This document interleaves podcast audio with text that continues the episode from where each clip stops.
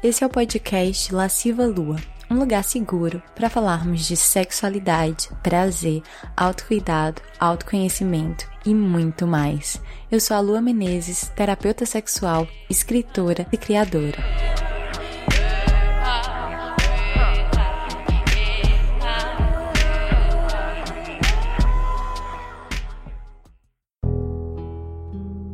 Essa temporada do podcast é patrocinada pelo curso Jardim das Delícias, um curso online para mulheres sobre prazer e sexualidade feminina, para se juntar a essa comunidade de deusas que se empoderam dos seus corpos. Basta acessar o site www.lascivalua.com. No episódio de hoje, a gente vai conversar sobre um tema suculento, mas nem sempre fácil de ser conversado. A gente vai falar sobre formas de amar. A gente vai falar sobre monogamia, relações abertas, poliamor e outros temas que atravessam essas formas de amar, como por exemplo, ciúme, possessividade, ética. E nessa conversa eu não tô sozinha. Eu convidei a Clariana Leal, educadora sexual e sócia da loja Clímax, para conversar comigo. Sem mais delongas, vamos conversar?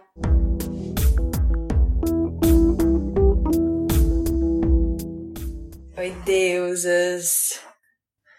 Gente, olha, acho que essa é uma das lives mais pedidas dos últimos tempos. Sei que esse assunto é chamativo e ao mesmo tempo mexe com muitas coisas, né? Porque a gente vai falar sobre relações, formas de amar, formas de relacionamento.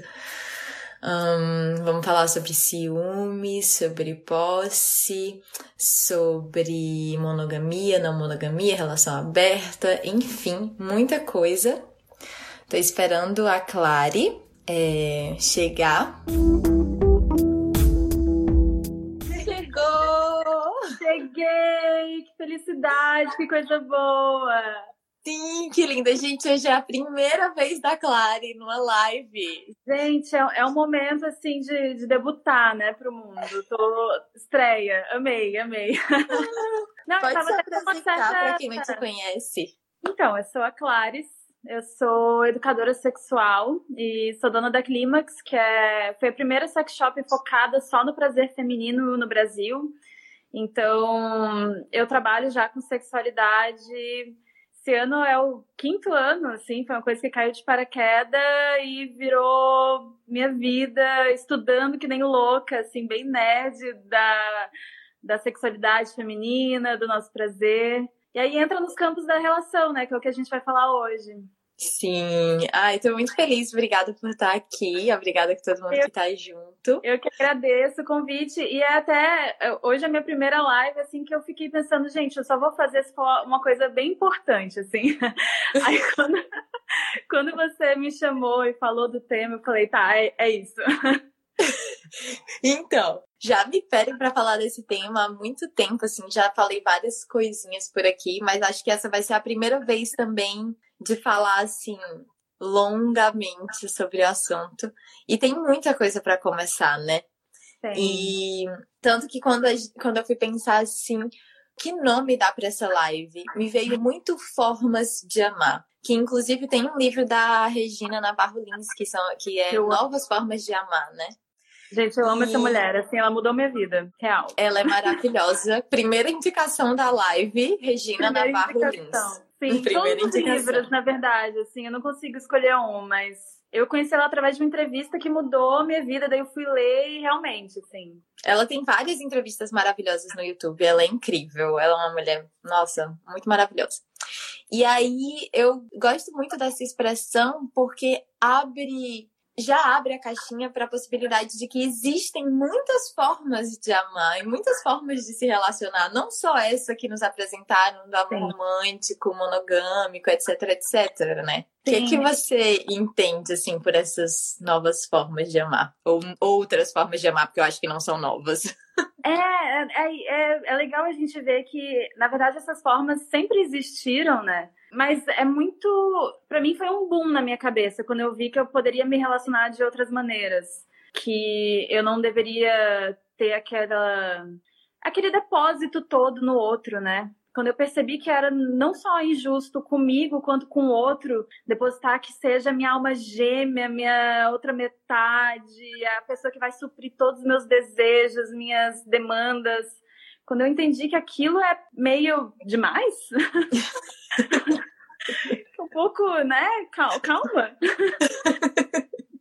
E que a nossa maior relação vai ser com a gente mesmo. E para a gente se relacionar de outras maneiras, é bom a gente mudar a nossa forma como a gente se relaciona com a gente. Às vezes, para para nesse momento possa parecer um pouco óbvio para mim, para você, né, para pessoas que já estão falando sobre isso há muito tempo, mas eu lembro que foi mais ou menos há uns cinco anos atrás, quando eu também estava estudando sobre sexualidade, que fez um boom na minha cabeça. Eu falei, ah, tem outras formas. Vamos lá. Sim, sim. Eu lembro que a minha, a minha caminhada foi muito. Eu sempre gostei muito de me apaixonar. E aí, os meus três primeiros namorados foram muito convencionais, assim, no sentido de namoro monogâmico, fechado. Todos eles eram muito diferentes entre si, uhum. mas eles tinham uma coisa em com... duas coisas em comum. Eram muito inteligentes, os três, e muito ciumentos. Então, cada um tinha um jeitinho especial de, de demonstrar. expressar o ciúme, a posse, a manipulação. E aí eu lembro que, para mim, muito antes de eu começar a estudar sobre sexualidade, o meu marco de empoderamento sexual foi quando eu terminei com esse terceiro namorado, porque ele era um príncipe. Ele era um príncipe. A gente era aquele casal perfeito que todo mundo olhava e dizia: vocês são perfeitos. e ele me amava e fazia tudo por mim, porém me sufocava, se sentia super inseguro. E eu queria já estar numa relação aberta quando eu estava com ele, mas ele não queria, não se sentia preparado. E eu, tá bom, tentei do jeito dele, tentei ficar monogâmica por um tempo. E aí uhum. teve uma hora, assim, que chegou no meu limite, sabe? Assim, que o desejo de viver outras experiências era muito maior do que, do que o desejo de continuar ali. Eu me sentia muito presa. E aí eu uhum. terminei com ele, e aí parece que foi assim. Porque aí eu comecei a fazer tudo que eu queria fazer, assim, de desejo sexual e de, de tudo. E eu comecei a conhecer pessoas que amavam de forma semelhante a mim. Parece que de repente essas pessoas apareceram na minha vida. Eu acho que a gente canaliza em algum momento, assim. Eu acredito muito nisso porque eu tive uma trajetória um pouco parecida, assim. É engraçado que a gente tem, tem alguns momentos que, que super batem, assim, na, na vida. Eu lembro de ter tido três relacionamentos também super monogâmicos aquela coisinha bem, né, vou casar com essa pessoa e, é, e é assim, tem que ser assim. Só que, na verdade, não eram três príncipes, não eram três meninos, assim, vamos dizer, meninos que me traíram muito. Só que o que, que acontecia? Quando eu sugeria, ah, não me incomodo, me incomoda que, que você minta, não me incomoda em si que você tenha desejo. Né? Naquela época eu já tinha esse pensamento, tipo, o problema não é ficar com outras pessoas, o problema é você olhar para mim e falar que não ficou, sendo que eu sei que você ficou. Não, deixa eu fazer um parênteses. Esse, é. esse último que eu falei, ele era muito príncipe, mas assim, com ressalvas. O segundo era abusivo, e esse é. terceiro, que era príncipe, ele já teve a cara de pau uma vez, eu tentando conversar com ele, porque ele era muito ciumento, e eu dizia, mas fulano, mas você não sente desejo por outras pessoas? Não passa uma mulher bonita? Você não se sente minimamente atraído? E ele falou que não e que até para se masturbar ele só pensava em mim. Eu fiquei, mentira! Mentira, como é que mente pra mim na cara dura? E aí, eu acho que rola essa coisa, assim, que muitos homens usam esse essa mãe aí que eles acham que tem, que não tá enganando ninguém. e aí eu fiquei, eu fiquei pensando, porque nesse último relacionamento, que na verdade foi meu casamento, né? Eu fui casada durante quatro anos. E aí foram quatro anos de traição que eu ficava assim, cara, tem uma coisa errada. Mas sempre que eu sugeria, tá, vamos abrir, vamos. E aí ele, não, não sou moleque. Isso é, isso é coisa de, de hippie. Não vou. Aí eu ficava, gente, tá, ok, vou, vou ter que pular fora desse. Já passou do tempo, vou, vou pular fora dessa, desse barco furado aqui. E foi também um, nossa, sair foi uma libertação, foi um momentos assim de, de extravasar, de, de viver a vida, de me entender, de me relacionar comigo, me acolher. E aí, logo depois, quando eu, eu tive depois um, um, outro relacionamento, a primeira coisa que eu falei foi, olha, vindo um processo aí longo, de, um, de uma caminhada, de, um, de várias coisas envolvendo traumas, crescimento, N coisas. E eu não consigo ver mais a monogamia do jeito que ela é imposta como uma forma que eu quero me relacionar. E aí, ele, no começo, ele ficou um pouco assim, tipo, ah, você quer ficar com outra pessoa já? Assim, né? não, não, não é isso. Eu quero ficar com você, eu quero estar com você, eu quero dividir essa vida. Mas eu quero que se um dia pintar um desejo, se um dia qualquer coisa acontecer, que a possibilidade da conversa esteja é, tranquila, né? É, é isso, a possibilidade da conversa. E eu acho que é um pouco. É mais sobre isso que a gente vai falar, né? Sobre as possibilidades de, de, diálogo dentro de um relacionamento. Sim. E a gente teve e um relacionamento eu... muito bom. Tanto que ele é, a gente não namora mais, mas é um dos meus melhores amigos até hoje. E é muito bom porque a gente sempre teve esse caminho do diálogo. Então, isso, cara, isso é. Sim. Sim.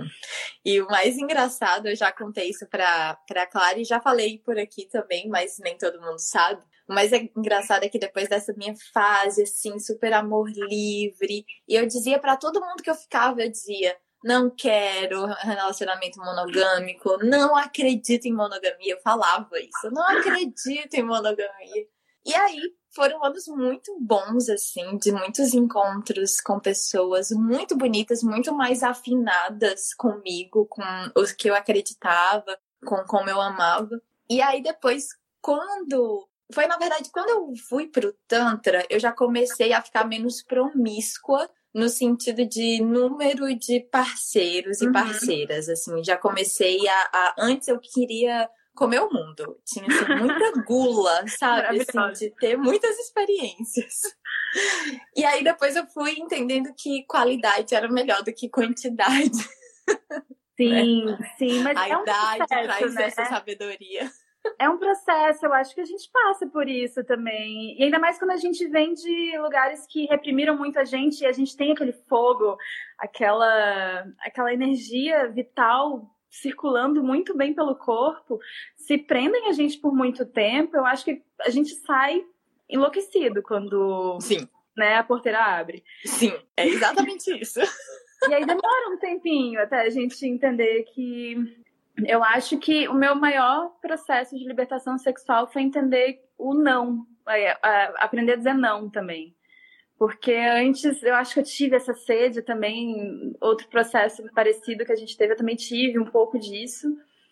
E, e quando eu, eu entendi também que, né, vamos, vamos, vamos selecionar bem. Vamos selecionar, até porque quando a gente tá com alguém, a gente quer quer estar tá ali, né, quer estar tá presente. E isso demanda uma energia, demanda um, um direcionamento que, né, às vezes também a gente tem que ter cuidado para não cair no lado de um slut shaming, assim, não, não, não é isso. Não, não é isso, de jeito nenhum. Por sinal, amo essa minha fase e não trocaria por nada nesse mundo.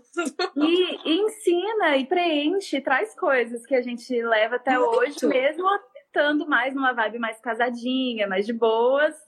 É, eu acho que todas as nossas experiências são muito válidas, né? Tudo aquilo que a gente fez com muito desejo, com muita vontade, é, é muito enriquecedor. Até para os relacionamentos hoje que a gente tem que, que são é, mais calminhos, digamos assim. Em, em aspas, né? É um calminho, uhum. é um caminho fervoroso, gostoso, assim. Eu acho que isso é bonito, assim, porque o que eu aprendi é que realmente tudo muda, sabe? Assim, nunca diga nunca, é muito real. Porque eu acho que, como eu vim de relacionamentos muito possessivos, quando eu me libertei, eu neguei completamente a possibilidade da monogamia.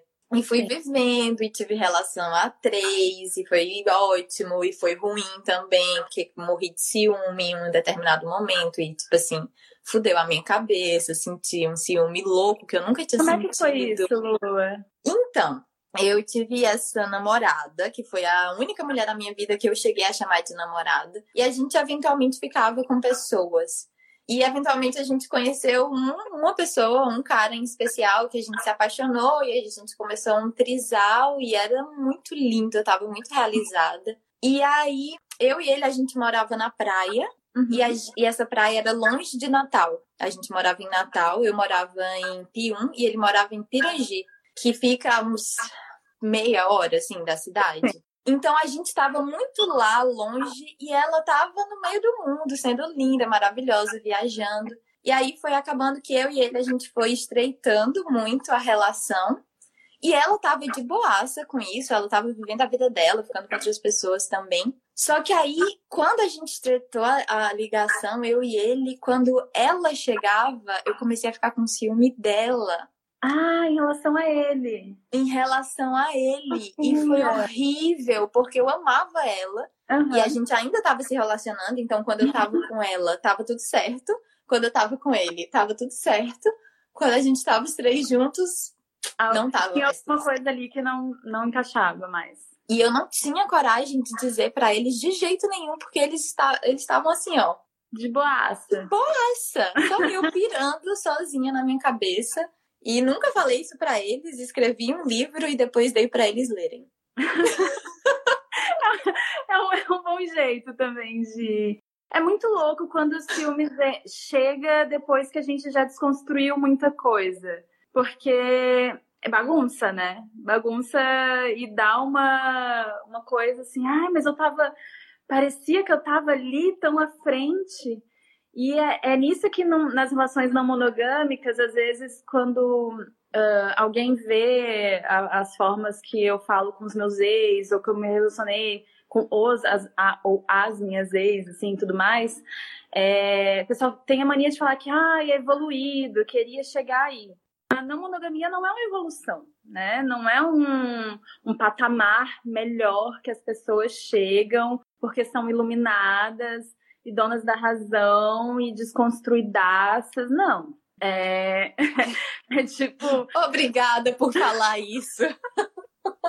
Não, é, é, é, e é, e é um peso também, é outro peso. Se a gente tá indo para um lado da leveza, aí, aí vem esse outro peso, né? Que, ah, não, a partir de agora você é iluminada e só tem que, que seguir esse caminho e não pode mais ter nunca mais ciúmes e não pode nunca mais querer algum tipo de restrição ou limite. Então, abertura nem sempre vai, nem sempre quer dizer leveza, né? Isso vai depender das formas que isso é negociado, da forma que você se sente. É muito legítimo sentir ciúmes em alguma situação e surtar um pouco com isso e, tipo, deixar o, o, o, o, negócio ir da, dos pés até a cabeça, entendeu? E, e arranjar um jeito de extravasar isso, porque Sim a gente não é mais iluminada, a gente gosta de dialogar, e dialogar é muito bom. Sim. Né? Vamos, vamos falar mais sobre ciúme, porque eu vou te dizer que, assim, sei lá, 30% das perguntas que me mandaram, assim, era só sobre como não sentir ciúme, como lidar com ciúme. E eu acho que como não sentir ciúme já é uma pergunta meio fadada ao fracasso, assim. Porque não é a mesma coisa. É, como é que é, é, é, Troca ciúme por qualquer outra coisa. Tipo, como não sentir raiva. A gente sente. Tristeza, imagina, como não sentir fome. Não, fome talvez não, mas é. é tem vários, vários sentimentos que as pessoas ficam, ah, isso aqui é. Você não pode sentir, é ruim, isso aqui é bom. Não, né? É, todos os sentimentos eles são válidos, eles são respostas do que a gente é, que a nossa mente, do nosso corpo tá, tá reagindo ao momento que cada situação, né? E eu me sentia, eu me sentia uma fraude por estar sentindo ciúme naquela relação que era tão aberta. Sim. E eu acho que o ciúme, eu acho que às vezes as pessoas pintam o ciúme assim como um bicho de sete cabeças. Uma vez eu tava ouvindo um podcast. Ai, eu não vou. Ai, não sei de quem era, não sei se era do não vou lembrar, queria muito lembrar para poder dar esse crédito. Mas eu acho que foi a Jéssica do Petit Ojo, que ela, ah, que ela é socióloga. Acho que era com ela o podcast. E ela falou assim uma coisa que as pessoas às vezes falam do ciúme como uhum. se fosse um bicho de sete cabeças que você não tem condições de lidar. E claro que a gente tem condições de lidar, gente. né? A gente lida com tudo que a gente sente. Pode lidar mais ou menos mal, mais ou menos uhum. bem, mas a gente lida. Então também não transformar o ciúme numa coisa maior do que a gente. E eu Sim. sei que é horrível sentir ciúme, que é uma coisa assim. Eu lembro assim que às vezes eu ficava assim, dava um nó Incomodava no estômago. É, parte do corpo que você nem imaginava que alcançava, né? Era físico, assim, era visceral. Mas ao mesmo tempo, eu fui entendendo como lidar com o ciúme depois. E como lidar com o meu ciúme muito comigo, assim. Porque se tem uma coisa que, pelo menos isso, assim, eu fico com a, com a consciência muito tranquila, é que eu acho que eu não despejei o meu ciúme em cima deles de uma maneira nociva e de uma maneira violenta. Sim. E eu acho que isso é muito complicado, né? E muito comum nas relações tradicionais as pessoas acharem que é ok você maltratar o outro sim, porque sim. você tá com ciúme. Sim, é, eu acho que algumas coisas que elas podem ser separadas, assim, por exemplo, uh, tem um lugar que às vezes que o ciúmes entra porque o, o, a pessoa que está se relacionando acha que o outro é a posse dela. Então, essa pessoa que é minha, ela não pode fazer nada que eu não concordo, que eu não gosto. Ela não pode olhar para uma menina andando na rua não pode se masturbar pensando num personagem que viu na televisão. Então, quando entra nesse lugar muito da posse, a pessoa fica agressiva e a pessoa fica quer limitar até os teus pensamentos, é, tá, isso é uma coisa que a gente pode separar para conversar sobre isso. Mas outra coisa a gente entender que mesmo diante, né, cada um tem autonomia do seu desejo, das suas vontades e tudo mais, e mesmo assim, eu sabendo disso, algo me gerou um incômodo. Aquilo ali é uma coisa que a gente vai trabalhar, né? Entender como é que a gente E que a gente pode conversar sobre isso. Quando eu como é falo é não despejar. É. Isso, quando eu falo não despejar em cima do outro, não é também ficar com aquilo crescendo dentro de você Sim. e te envenenando. Eu acho que tem como conversar, tem como dividir. Mas como você vai fazer isso? Sabe? É Como é que essa né? conversa é realmente uma conversa e não uma cobrança, uma ameaça ou um discurso passivo-agressivo? Aconteceu sabe, assim? comigo é, há uns anos atrás, quando eu estava nesse relacionamento que durou três anos, que foi aberto e tudo mais. Bom, assim, nas aberturas dos relacionamentos, eu fui entendendo o que que funcionava para mim, o que que não funcionava, e claro que isso vai mudando, né, de acordo com a pessoa que está se relacionando, de acordo com o momento da sua vida. Mas naquele relacionamento, naquela época, eu tinha alguns acordos que era uh, se dormir fora de casa, avisa, né? Porque eu morava com ele, então, até para não ficar morrendo preocupada, tipo, o homem não vai voltar mais. É... se dormir fora de casa, avisa. Eu gosto de saber se você vai ficar com outra pessoa, né? Não precisa nem me ligar antes para pedir, né? Mas assim, se for ficar com alguém, me avisa, nem que seja depois, nem que seja, né? Eu gostar, eu, eu gosto de saber. E, e, tinha mais algumas coisinhas, assim, e também da parte dele também tinha os acordos, por exemplo, ele já não, gostava, não gostava de saber. Então, é, e a gente conseguiu deixar isso tranquilo, assim, equilibrado. Mas aí teve um dia que ele saiu para uma festa e tudo mais, e deu cinco da manhã, acordei ninguém em casa, deu seis da manhã, tipo, aí eu já comecei a ficar preocupada, já comecei a ligar para o hospital, já comecei a pensar assim, meu Deus do céu, e agora? E aí chega ele muito maroto, às nove da manhã, bebaço, assim, sabe? Tipo, ah, e aí? Eu, eu, eu o quê? Tô doida, tipo, tô preocupada. E aí eu esperei me acalmar e falei, olha, agora que eu, que eu sei que você tá viva, eu vou dormir. Amanhã a gente conversa. Tá, tá de manhã aqui, não, não consegui dormir a, a noite inteira. Daí eu dormi, acordei e falei, olha, isso desrespeitou, ultrapassou o meu limite, é, não foi legal, não, não gostei. Eu tô assim, pistola. E eu tive muitos ciúmes, até porque aí eu sabia quem era menino, daí começa a vir umas coisinhas, umas, uns, uns assim. e aquele dia eu fiquei com muitos ciúmes. É, foi, acho que foi a última vez, assim, que eu tive uma grande, um grande acesso de ciúmes, assim. Mas eu entendi que tinha várias coisas ali que eu precisava resolver comigo mesma antes de externar aquilo pro outro. Porque também tem muita coisa quando a gente vai ensinar para o outro na, no calor do momento que vai ser só depósito, né? Depósito de cobrança, depósito de várias coisas, assim. Mas eu acho muito legal quando a gente tem um, os limites pré-estabelecidos. Isso não só na não monogamia, né? Isso na monogamia também. Ai, sim. Sim, eu ia falar isso. Comigo aconteceu uma coisa parecida uma vez num outro relacionamento que eu tive aberto, que nesse caso, com essa pessoa, eu falei assim: olha, eu não quero saber. Faz o que você quiser fazer, eu não quero saber, porque agora eu não quero saber. E aí, a primeira vez que ele ficou com outra pessoa, ele chegou na minha casa com um chupão no pescoço. Aí ele assim pra cara dele, o cara, a única regra que a gente tinha era que eu não queria saber. E você chegou, e eu também conheci a menina, e aí também veio muito na minha cabeça que ela tinha feito de propósito, porque ele tinha ficado com ela antes de começar uhum. a namorar comigo, uhum. então ele meio que Sim. me escolheu. Enfim, fiquei noiada. E aí ele tava assim, com uma cara de culpado, assim, se sentindo muito errado, com uma cara assim de cachorrinho molhado. E eu lembro, eu lembro desse dia que foi marcante, porque sabe quando você sente que você tem o poder da relação nas suas mãos? Porque ele sabia que ele tinha errado, uhum. descumprido o nosso uhum. acordo. E eu senti, assim, dentro de mim, uma coisa é, de querer de querer destruir ele, de querer uhum. machucar ele, de querer pegar o poder que eu sabia que eu tinha e, e, e usar aquilo meio que contra ele para sair por cima na situação. E aí eu me senti muito orgulhosa porque eu consegui respirar e muito racionalmente dizer para ele: olha, eu tô magoada, eu tô com ciúme, mas tá tudo bem, não precisa se sentir culpado por ter ficado com ela, isso estava dentro do nosso acordo. Sim. Esse chupão não estava dentro do nosso acordo, mas tudo bem, vai Sim. passar. Amanhã a gente conversa. E aí eu, tipo assim, encerrei, aí a gente fez o melhor sexo da nossa vida. e no outro dia a gente foi conversar e tinha passado.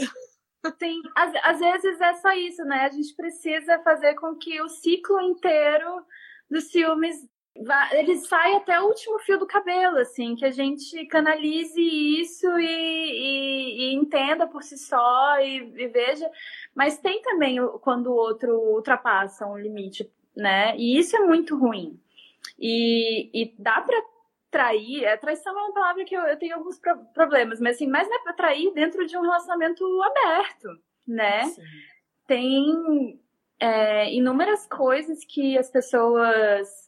Uma vez eu estava conversando com uma amiga minha que tem, tinha dois namorados, né? Ela morava com um e o outro era vizinho, morava na mesma rua é, ali. E ela ficou oito anos namorando é, monogamicamente esse que mora com ela, que morava com ela. E aí eles começaram a abrir aos pouquinhos, assim, né? E, e eles, no começo, eram muitas regras, assim. Ai, ah, não pode fazer isso, não pode fazer aquilo. Aí eles começaram a quebrar todas as regras, assim. E no dia seguinte se olhava assim, ai, ah, a gente tem que conversar. Daí eles iam quebrando. Aí refazia outras regras, aí quebravam essas regras. E até eles chegarem num acordo, né? Que para eles eles entenderam que não adianta impor tanta regra, adianta é ir conversando e tentando não machucar ninguém. E eles viveram muito tranquilamente, assim. Eu acho que tem um, um tipo de regra dentro da não monogamia que me, me incomoda um pouco, que é não pode se apaixonar. Pode ficar com outro, mas não pode se apaixonar antes de entrar muito nisso, vamos falar dessa coisa das regras, porque eu vi um, um comentário aqui na live de uma deusa falando assim: ah, relacionamento aberto é, dá muito mais trabalho do que relacionamento fechado, porque tem, tem que ter muita regra.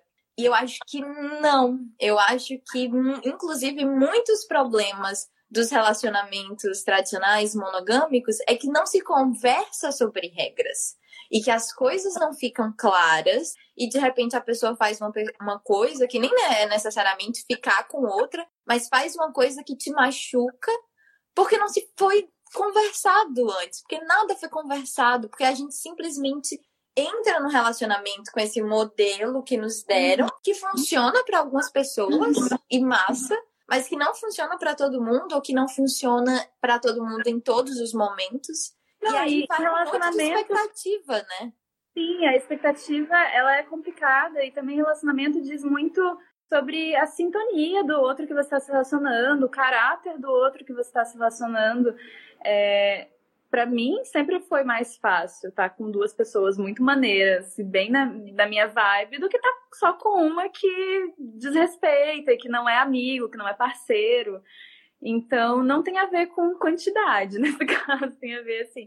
Claro, eu acho que o mais difícil quando você se relaciona com muitas pessoas é tempo. É administrar, se você vai ter tempo de, né, estar tá ali presente da forma que você acha legal, estar tá presente com cada um. É, às vezes a agenda pega, né? se você tá ali. Eu lembro, Tem que organizar os amores. Eu lembro de um dia dos namorados que eu passei, onde eu tava me relacionando, tava namorando dois, dois caras, né? E aí tava chegando perto do dia dos namorados, eu, tá, e aí? Como é que vai ser isso, né? Com quem que eu passo? Porque é, eu morava com um e namorava o outro. Obviamente os dois sabiam, é, eles eram amigos, mas não eram super brother, a gente não fazia rolê junto, né? Eu, às vezes eu tava com um, às vezes eu tava com o outro. E, e aí chegou no dia dos namorados, eu tava ali, né, naquela, tá, e aí? Mas no fim a gente conversou e ficou tudo bem. E no final, zero comemorações de dia dos namorados, a gente desapegou total da data e tal. Mas às vezes eu acho que é, depende muito se as pessoas são, são leves e estão a fim de construir algo com você tranquilamente, não só de né? Ah, é mais difícil porque tem que ter mais regra. Não, não significa isso. Ah, e outro comentário aqui maravilhoso que sempre me perguntam, que é esse daqui. Gente, e energeticamente, como fica essa troca de energia frenética? No meu episódio do podcast sobre sexo casual, eu falo isso, porque recebo muito essa pergunta às vezes. Ah, mas se relacionar com muitos parceiros não dá ruim, é negativo, você fica carregando a energia de outras pessoas. E eu acredito que sexo é troca de energia. Eu acredito nisso profundamente. Também. Mas percebe como a gente já está partindo do pressuposto que a gente está se relacionando com pessoas de energia ruim? O que não faz o mínimo sentido, tipo assim. Porque se você tá escolhendo pessoas legais, pessoas maravilhosas, uhum. a troca de energia vai ser maravilhosa, você vai, vai ficar com energia maravilhosa. maravilhosa. Não, e é isso, todo entorno fica leve, né? E, e, uma vez que você descobre e canaliza e sintoniza e tudo mais, né, para encontrar essas pessoas que estejam é, tranquilas, de bem com a vida, que saibam ser amigos, que saibam ser é, abrir espaço para o diálogo. Eu lembro muito quando eu tinha saído do meu casamento, né, eu tava toda assim, tipo, putz, acho que eu não vou achar relacionamento do jeito que eu quero e tal. Aí minha mãe me mandou um programa que era do GNT, que era é, Amores, Amores Livres, eu acho que era um nome bem direto, assim. Que era sobre vários tipos de casais diferentes. Minha mãe falando, ó, oh, filha, ó, oh, lembrei de você, você que sempre fala. Eu, ai, mãe, tem salvação, acho que eu vou achar. Vamos! É maravilhoso isso. É, só por causa do tempo da live, vamos falar de traição, que eu vi aqui também nos, nos comentários, e acho que traição é, é uma coisa que pega muito, né? E eu já fui traída em relacionamento monogâmico. E quando eu fui traída, foi no meu segundo namoro, que foi um relacionamento muito abusivo. Ele era muito ciumento, foi o pior, assim, de ciúme. Ele me fazia sofrer por causa do ciúme deles. Era desses que ele jogava o ciúme deles pra cima de mim de forma violenta o tempo todo. Tem muito isso. E né? ele ficava o tempo todo jogando ciúme, ciúme dele pra cima de mim. Até que um dia eu descobri que ele me traiu. E eu lembro, Clare, eu lembro da dor que me subiu, porque foi de novo, foi aquela sensação visceral. Mas o pior, assim, não foi nem eu me sentir traída, foi o fato dele me fazer tanto sofrer por causa do ciúme dele e ele Sim. fazer o que ele temia que eu fizesse. É, a insegurança sabe? pura, né? Por ele já ter aquela, aquela coisa, ele já projetava que você também tivesse. E isso é muito comum. Muito comum. E, e, muitos tipos de abuso vêm nesse lugar, né? Da pessoa que, que tá com aquilo na cabeça, então, porque ela pensa isso, ela acha que todo mundo é assim, e não consegue abrir o espaço para conversar, e acaba magoando sabendo que tá magoando. E Sim. esse pior tipo é a pessoa que magoa sabendo que ela tá magoando, né? Não é. Né? Que às vezes a gente dá umas mancadas, às vezes a gente, né, a gente erra, aprende, conversa, pede desculpa, retorna. Mas tem gente que, que faz isso de um jeito, né? Escroto. Escroto. Escroto, sem ética. É, eu tava falando, né, sobre traição nos stories. E eu, por exemplo, no meu relacionamento, eu não acredito em traição. No relacionamento que eu tenho hoje, do jeito que eu tenho hoje. Mas eu não tô com isso deslegitimando as dores de quem já passou por isso e doeu muito, porque eu sei, eu senti também já isso na pele.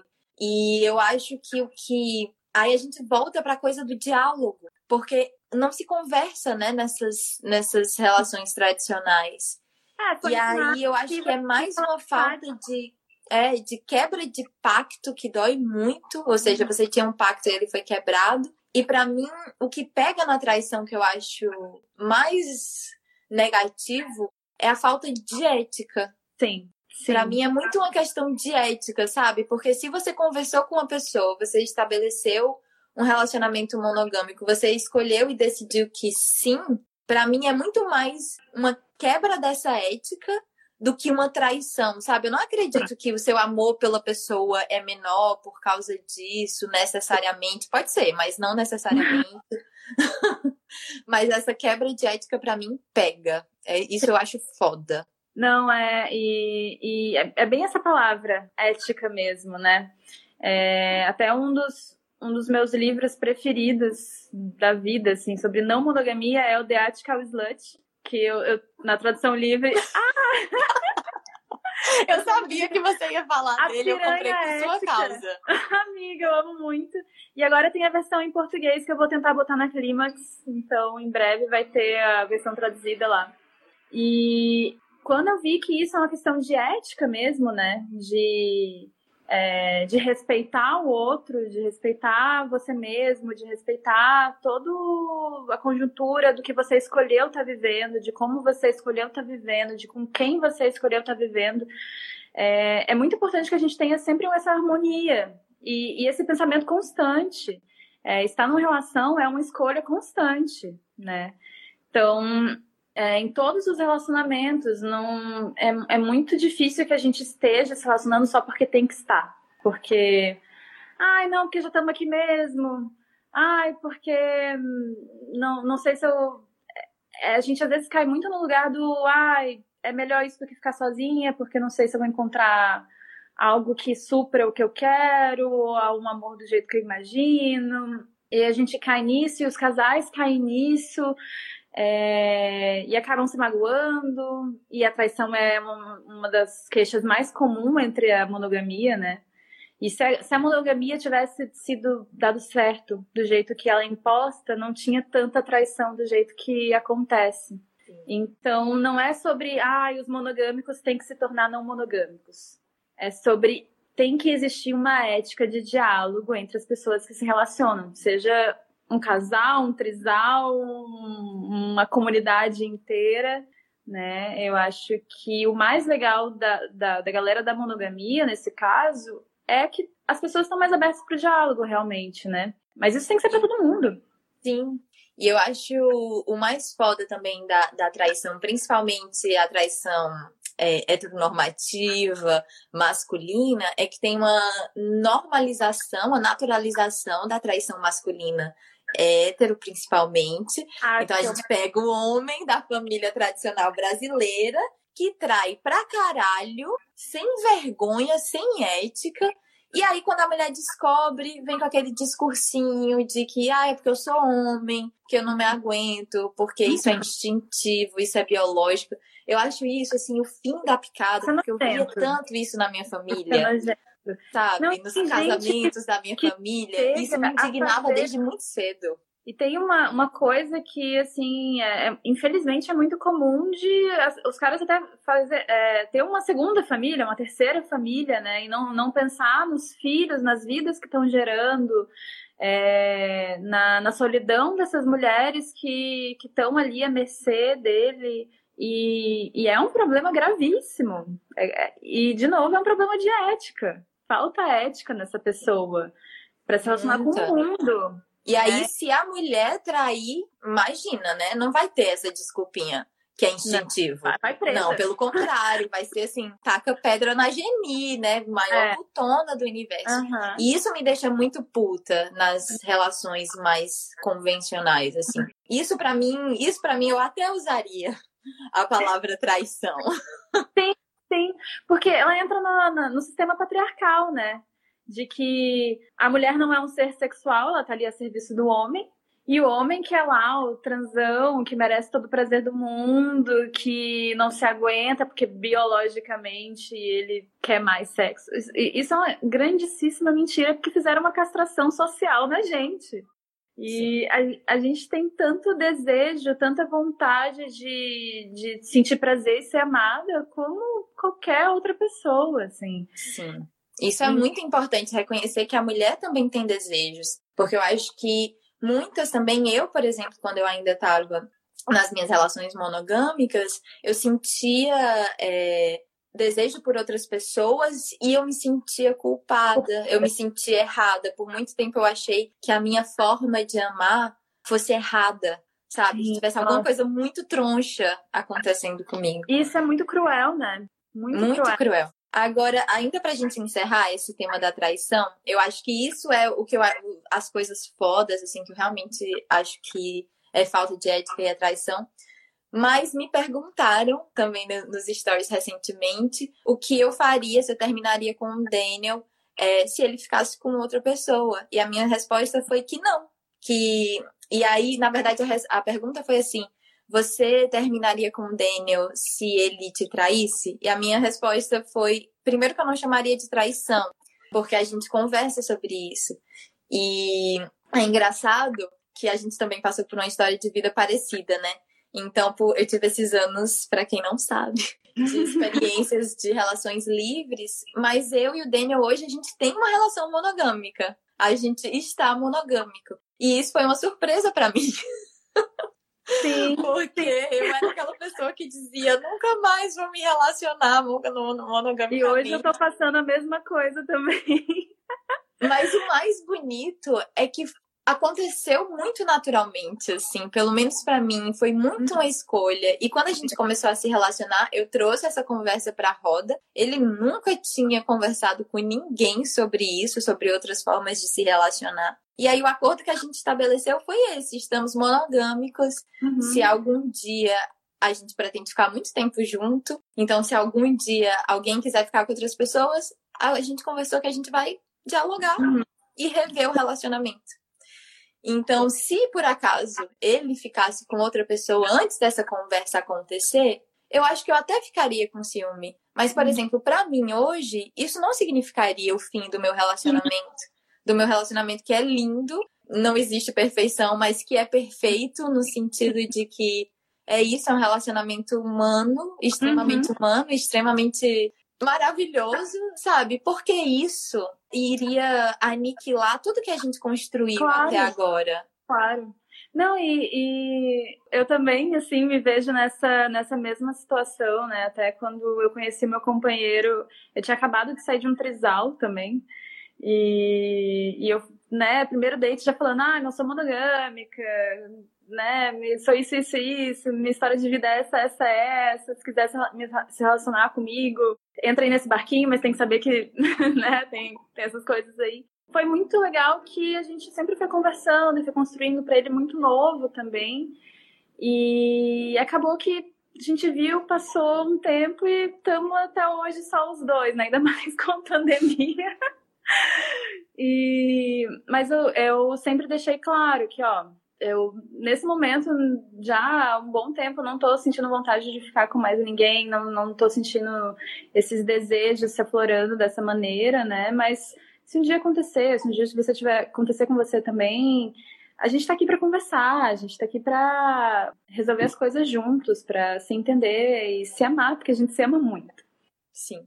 E as coisas vão se dando, né? Quando a gente se ama e a gente tem esse essa, essa tranquilidade, assim, eu sei que meu companheiro não vai me suprir todas as minhas demandas, assim, todas as minhas necessidades, todas as minhas as minhas questões. Primeiro eu tento buscar, eu conseguir fazer isso sozinha, eu por mim mesma. E eu não procuro num parceiro, numa parceira, minha, minha outra metade, né?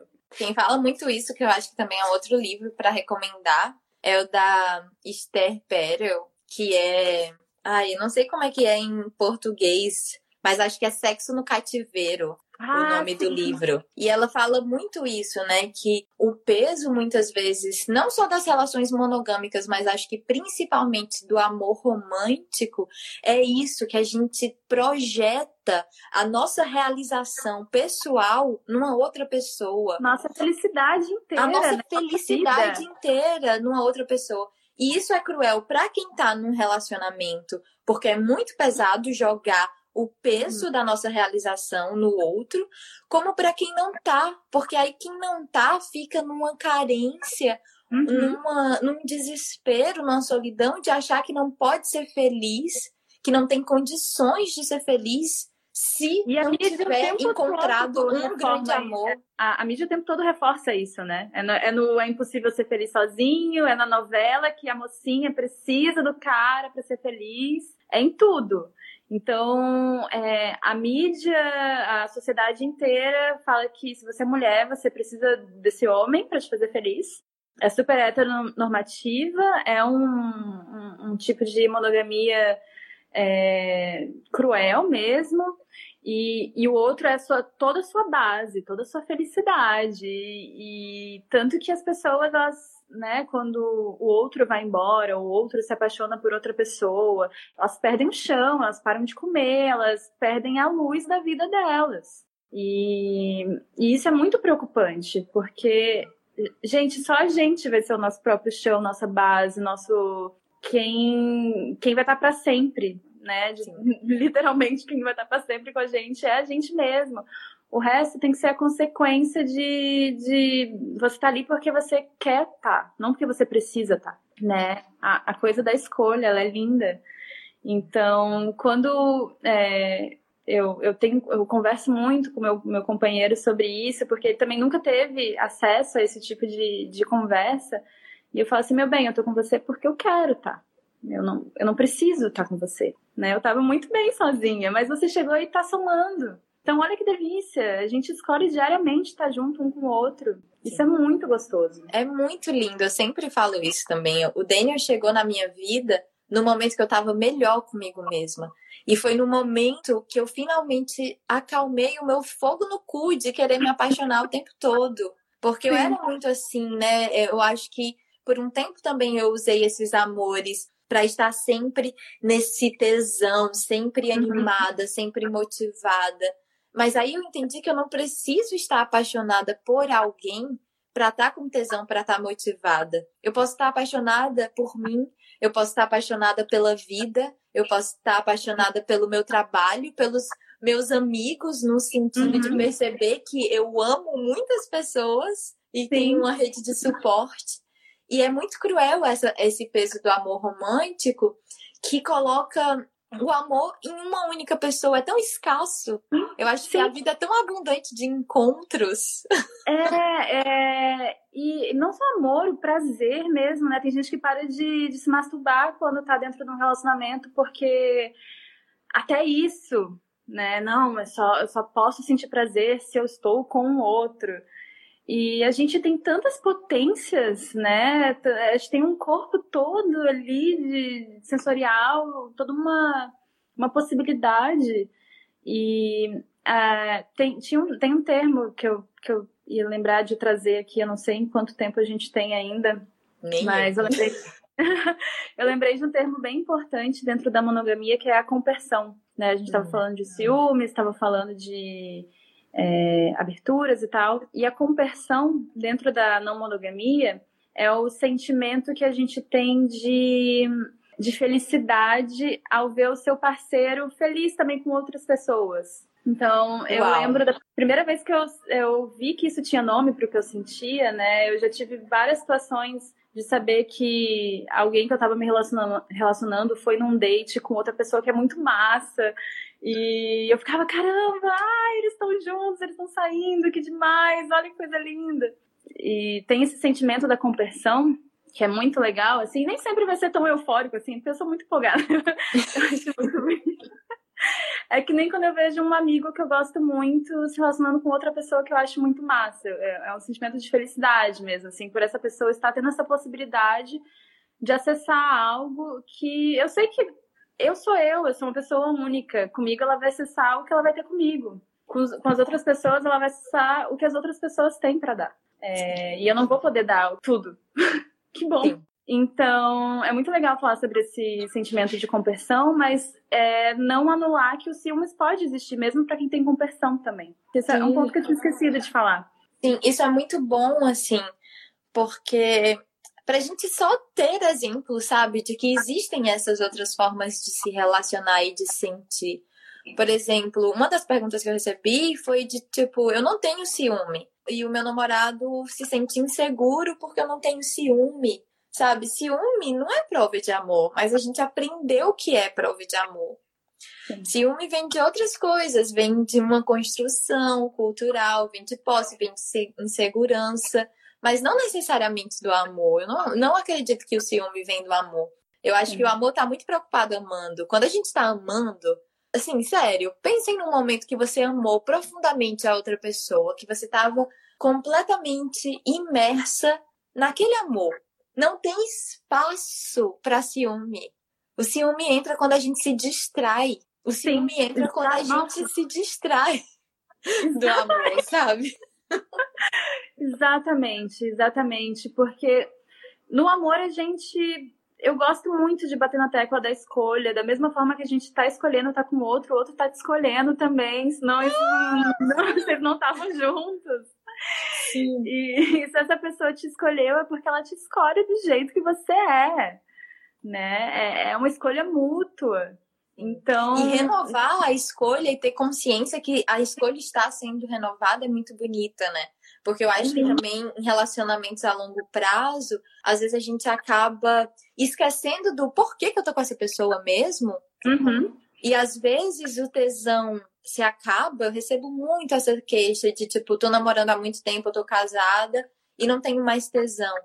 Porque de repente parou de ver a outra pessoa com um olhar erótico ou com um olhar de por que, que eu escolhi essa pessoa? Sim. Ah, foi por causa disso e disso e disso. Foi Sim. por causa disso daqui que a gente construiu. E a gente vai mudando também com o tempo e é, e é legal, assim, da mesma forma que eu, eu entendo que eu estou mudando e os anos vão passando e essa pessoa também tá aí renovando isso mesmo, né? Então, pode ser que começou um relacionamento e três anos depois as duas pessoas estão completamente diferentes, mas elas continuam ali se escolhendo, apesar de todas as mudanças. E as é formas muito... de amar podem se transformar também. Super, super.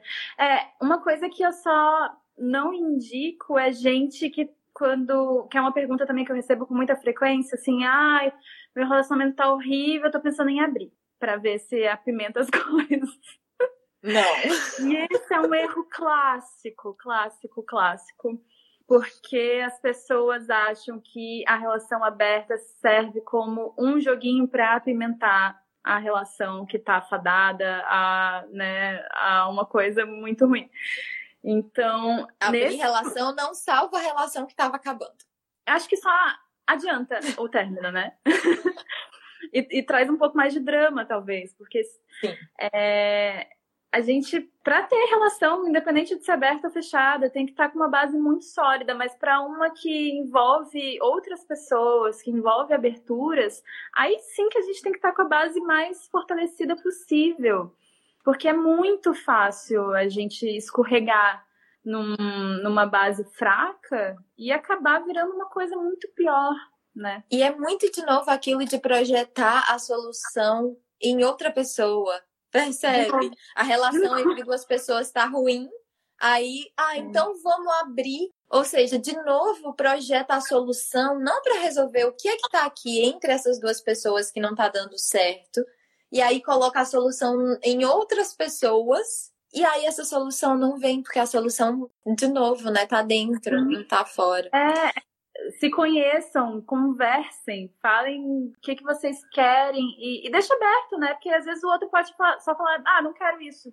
E Sim. ele tá no direito dele também, de não querer viver. Tem muita gente que impõe também, ai, ah, não, você precisa agora viver esse, é, esse jeito que é o, é o moderninho, é o legal, é o É, não tem posição, não tem certo e errado. A minha própria vida, assim, deu na minha cara de me ensinar que, cara, teve um tempão aí que eu fiquei super radical e extremista, dizendo que não ia ter mais relação monogâmica. Tô aqui, linda, maravilhosa, uhum. feliz, numa relação Cara, monogâmica hoje, sabe? Várias coisas podem, podem se encontrar é, eu talvez ainda, eu acho que eu ainda me considero uma pessoa não monogâmica, da mesma forma que eu sou uma pessoa bissexual, apesar de estar me relacionando apenas com um homem. Isso não muda o fato de eu ser bissexual, o fato de eu estar com um homem. Sabe, eu não me considero uma pessoa monogâmica. Eu considero que eu estou numa relação que agora tá monogâmica.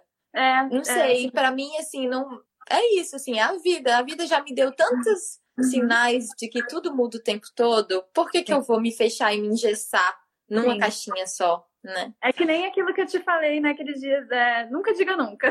Nunca diga nunca.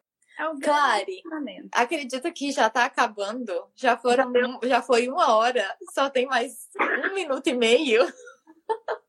Meu Deus, como passa rápido. Passa muito ficar, rápido. Dá pra ficar horas. Eu acho que no futuro a gente pode marcar uma outra live, porque ainda tem muita coisa para conversar sobre isso, né? Sim, Mas você dá. quer dar as suas últimas palavras bem rápido antes de acabar? Ah, eu quero agradecer todo mundo que está assistindo, agradecer você por ter me chamado para essa live linda e convidar as pessoas a olharem para si, para o que, que elas querem, o que, que elas querem numa relação com o outro, com elas mesmas, com o mundo. Então, já que elas buscam esse prazer, se é só no outro ou em tudo que rodeia. Uhum. Esse é um exercício legal da gente pensar. Sim, e lembrando, vamos, vamos com ética, vamos com diálogo, vamos com respeito pelo outro e pela gente, que eu acho que é isso, sabe? Isso é a base. E tentar falar sempre com comunicação não violenta, eu acho que isso também é muito importante. Quero agradecer também você, Clary, por ter topado e todo mundo que está aqui. Vou encerrar a live para não para não perder ela e deixar gravada. E é isso, recomendem a live para as outras pessoas se vocês gostaram. E gratidão. Beijo, obrigada, Beijo. Clary. Obrigada eu. Não sei se vocês perceberam, mas teve uma janela, teve uma aba que a gente abriu e não fechou, que foi sobre a questão de que muitas pessoas, ao abrir o relacionamento, impõem a regra de, ok, pode ficar com outras pessoas, mas não pode se apaixonar. Mas e aí? É possível realmente controlar isso? E aí eu joguei essa pergunta para Clares, olha o que ela respondeu.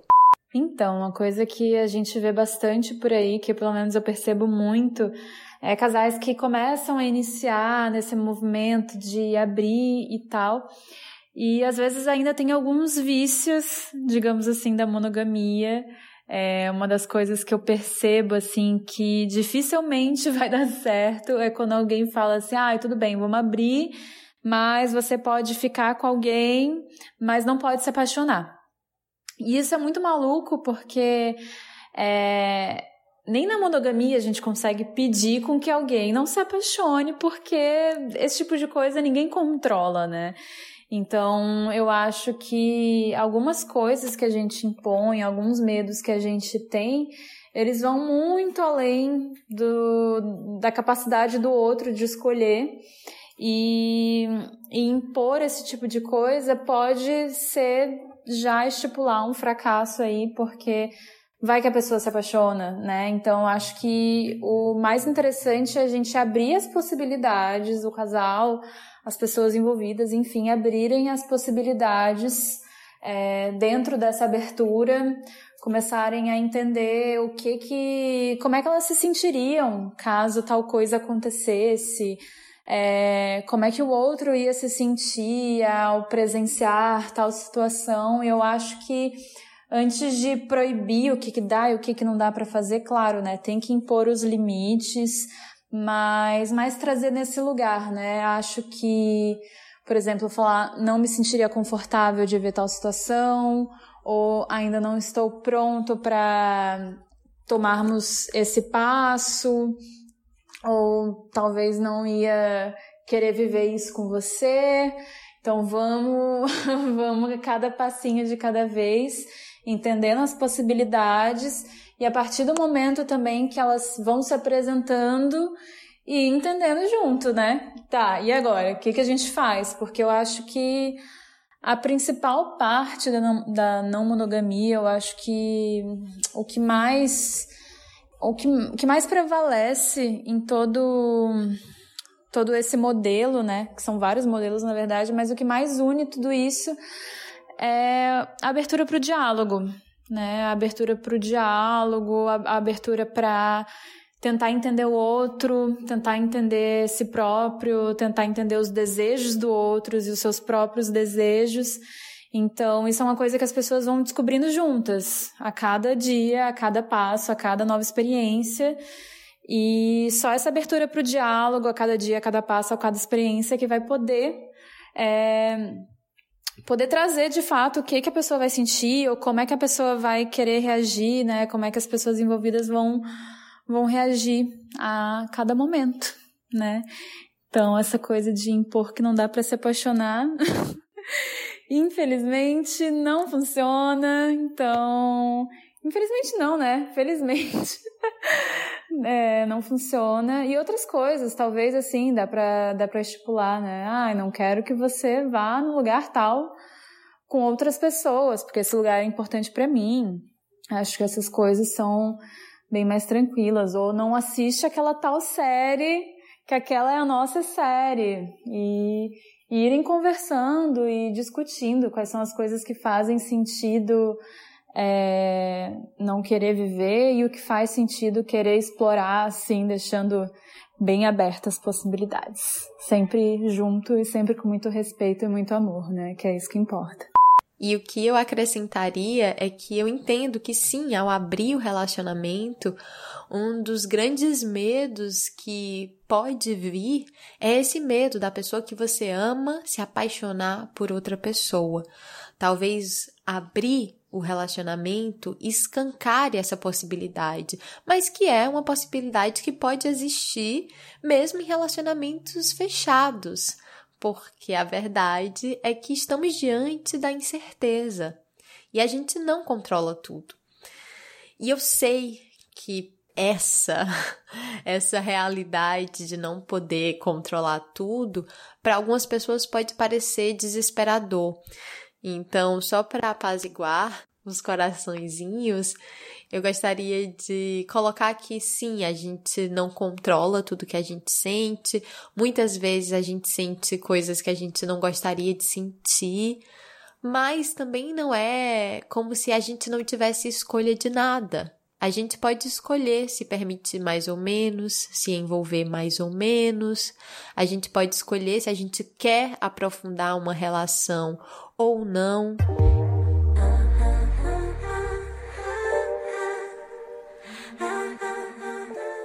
Bom, espero que tenha sido bom para você e, como sempre, gosto de encerrar trazendo sugestões lascivas. Então, as sugestões lascivas do episódio de hoje são dois livros. O primeiro, We, A Chave da Psicologia do Amor Romântico.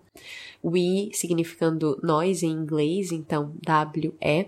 É um livro bem interessante para quem quiser aprofundar na história e no entendimento do amor romântico, tanto no sentido da função do amor romântico na nossa psique, quanto no sentido histórico mesmo.